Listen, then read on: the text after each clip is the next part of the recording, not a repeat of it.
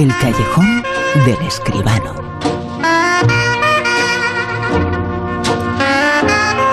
El mundo del cine con José Manuel Esquivano. Muy buenas, ¿qué tal, José Manuel? Hola, hola, buenas noches, Bruno, ¿qué tal? Lo hemos eh, comentado al comienzo del programa. Un año hace, hace un año de el eh, comienzo de todo esto del estado de alarma.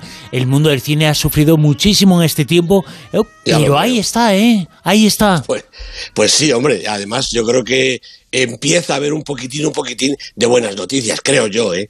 Pues eh, sobre una de esas buenas noticias hablamos ahora en la actualidad, en la información.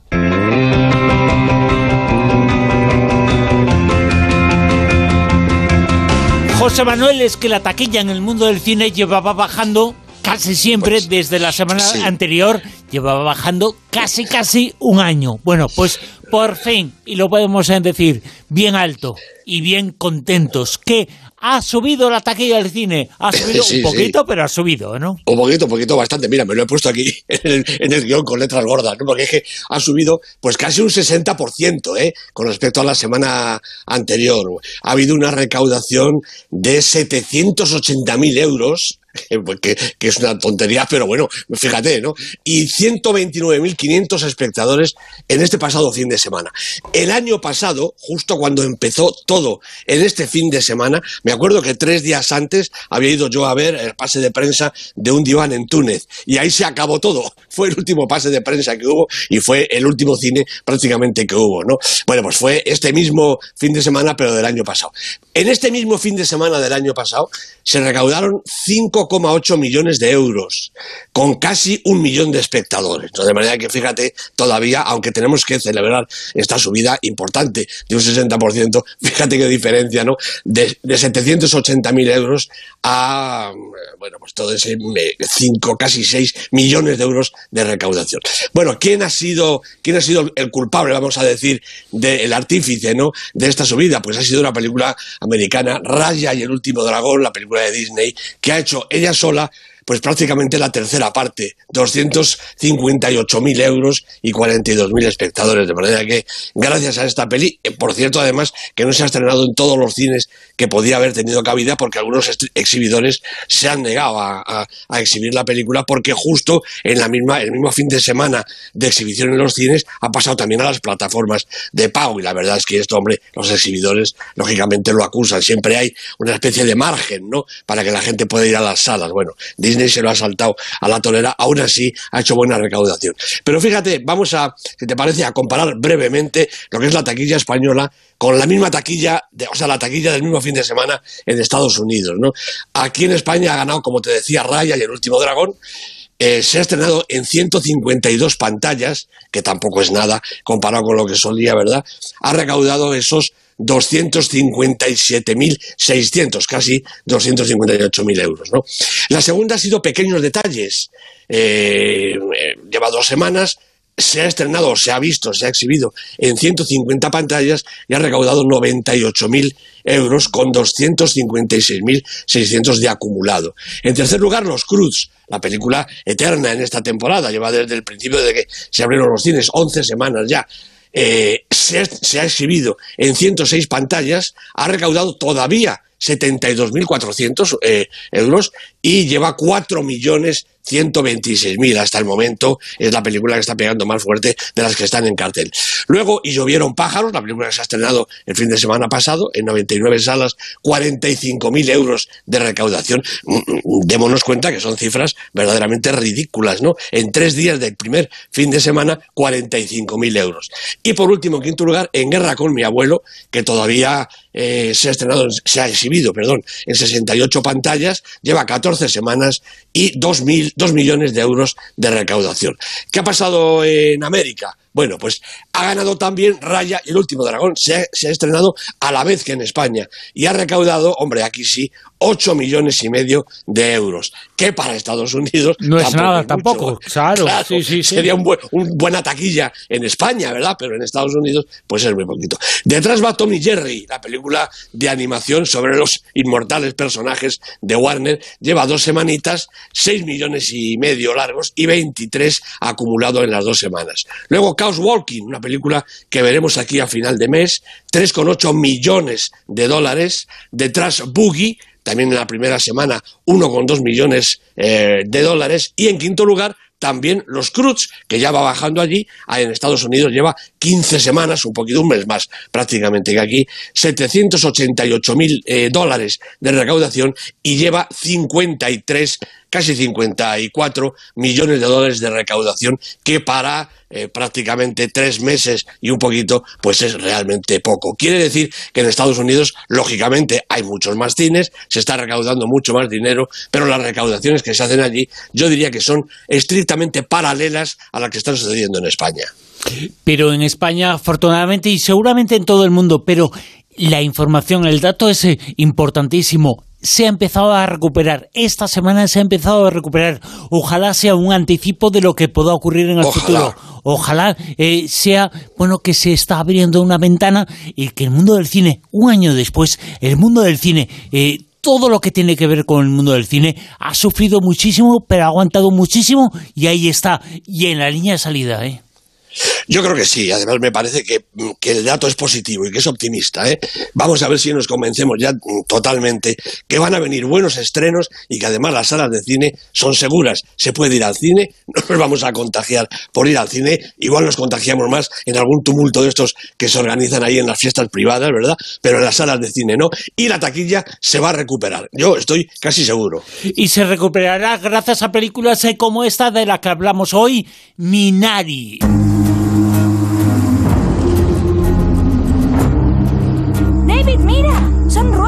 ¿Ruedas? ¿Qué es esto? Nuestro nuevo hogar. Queríamos empezar de cero. ¿Y es esto? Papá va a hacer un huerto enorme. Qué gran día para estar en la casa del Señor. Si es la primera vez que venís, levantaos. Qué preciosa familia. Nos alegra que estéis aquí.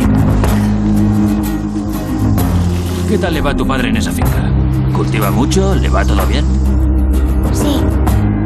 Los niños norteamericanos no quieren compartir cuarto con sus abuelas. Pero la abuela no me gusta. Él no es así.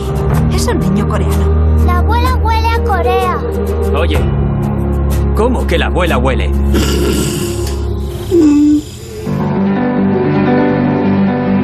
Aquí acabaremos arruinados. Deberías pensar primero en los niños. Tienen que verme triunfar en algo por una vez en la vida.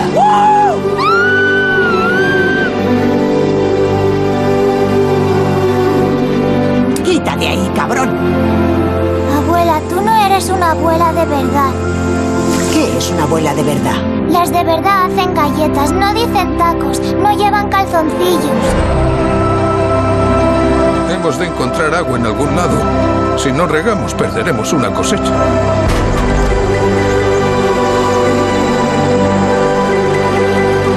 ¿Recuerdas lo que dijimos cuando nos casamos? Que vendríamos aquí y nos salvaríamos mutuamente. Lo recuerdo.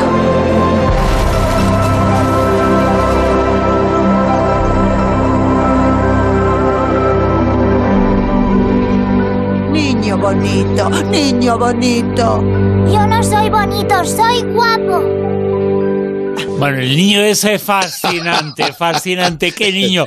Le dicen bonito, bonito, y dice, yo no soy bonito, soy guapo. ¿eh? Sí, sí, y tú no eres una abuela, en Sí, fin. sí, ah, este, es este Minari, buenísimo. Minari, historia de mi familia. Bueno, la película la ha dirigido Lee Isaac-Chung, eh, que también ha escrito el guion. La producción es de Didi Gardner, Jeremy Kleiner con Christina O, y los protagonistas Steven Yeun, Jerry Han y Alan King. Bueno, yo no tenía muchas noticias de este Lee Isaac-Chung, el director, que el hecho de ser estadounidense, hijo de coreanos del sur, y que su primera película, Munjuruangabo, sobre el sangriento enfrentamiento entre los Hutus y los Tutsis en, en Ruanda, aquel suceso tan trágico, fue muy bien recibida en Cannes en 2007. No la he visto, la verdad, y tampoco las dos películas siguientes, Lucky Life y Abigail Harm.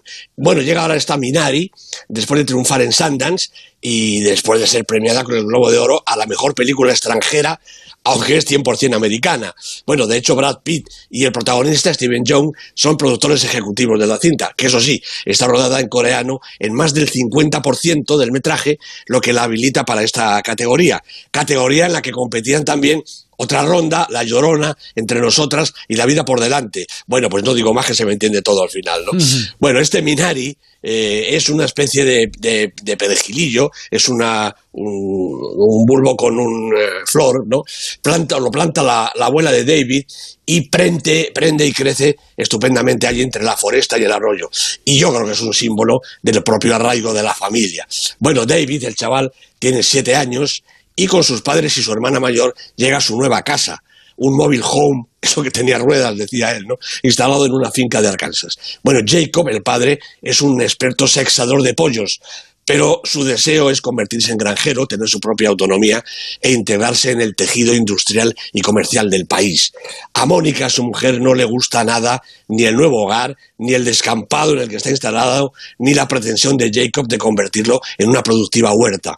Ella lo tiene bastante claro desde el principio, recelosa de las habilidades de su marido para la agricultura y asustada ante la inmensidad de la tarea y la soledad en la que, eh, que la comete. Por eso consigue que su madre se reúna con ellos y al menos pueda cuidar de los niños, aunque no resulte ser, como acabamos de oír, una abuela muy convencional y el pequeño David es el primero que lo acusa.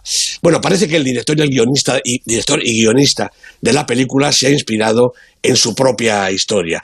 De hecho, el argumento respira autenticidad y también una evidente intención de destacar la mítica posibilidad de que cualquiera, hasta un, un humilde inmigrante coreano, puede abrirse camino en la tierra de las oportunidades infinitas como es América. De ahí seguramente parte la complacencia con la que se ve el film por aquellos pagos. Bueno, de todas maneras, Minari tiene otros valores aunque los protagonistas principales son los padres, es la mirada del niño la que funciona como un testigo fiel, inocente y pícaro a partes iguales y con esa inteligencia propia de quien se acostumbra a solventar dificultades mayores de las normales.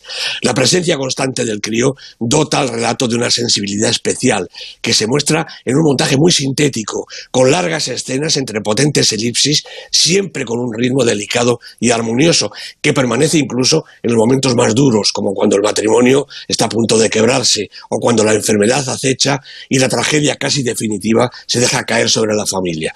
Bueno, muchas cosas suceden a lo largo de un año más o menos, el tiempo que desarrolla la película, llena también de referentes culturales, no solo la vida familiar, sino también la religión y la superstición, la tradición y la modernidad, la naturaleza y sus ritmos y siempre, siempre el espíritu de superación y la necesidad de la integración.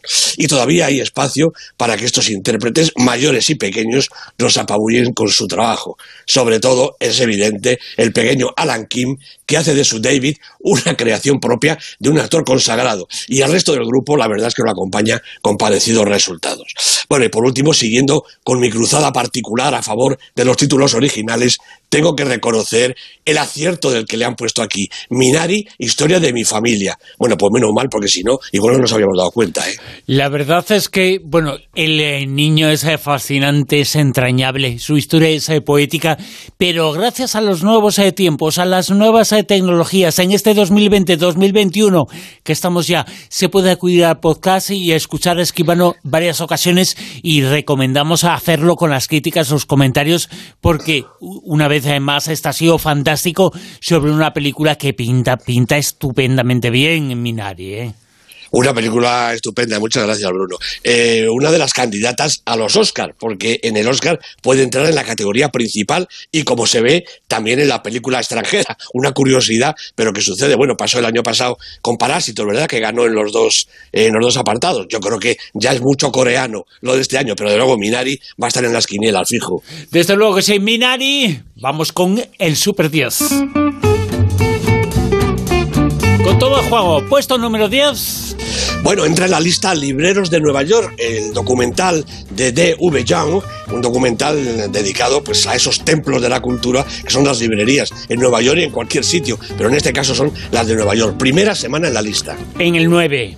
La boda de Rosa de Iciar Boyaín aguanta por aquí, ha bajado un puestecito, pero lleva 11 semanas en el Super 10 y todavía yo creo que la vamos a tener pues un par de semanillas a lo mejor. En el 8. Los Cruz, hablábamos de ella como una de las películas eh, relativamente taquilleras de esta situación actual. 11 semanas en la lista, ha bajado del 7 al 8. El director es Joel Crawford. 7. El chico de Charles Chaplin, cómo no recordar la obra de arte maravillosa, la película, la obra maestra de Charles Chaplin, cinco semanas en el Super 10, ha bajado un par de puestecitos. Seis. Pequeños detalles, otra de las películas taquilleras todavía en nuestras salas, cuatro semanas en la lista, ha bajado desde el 2 al 6.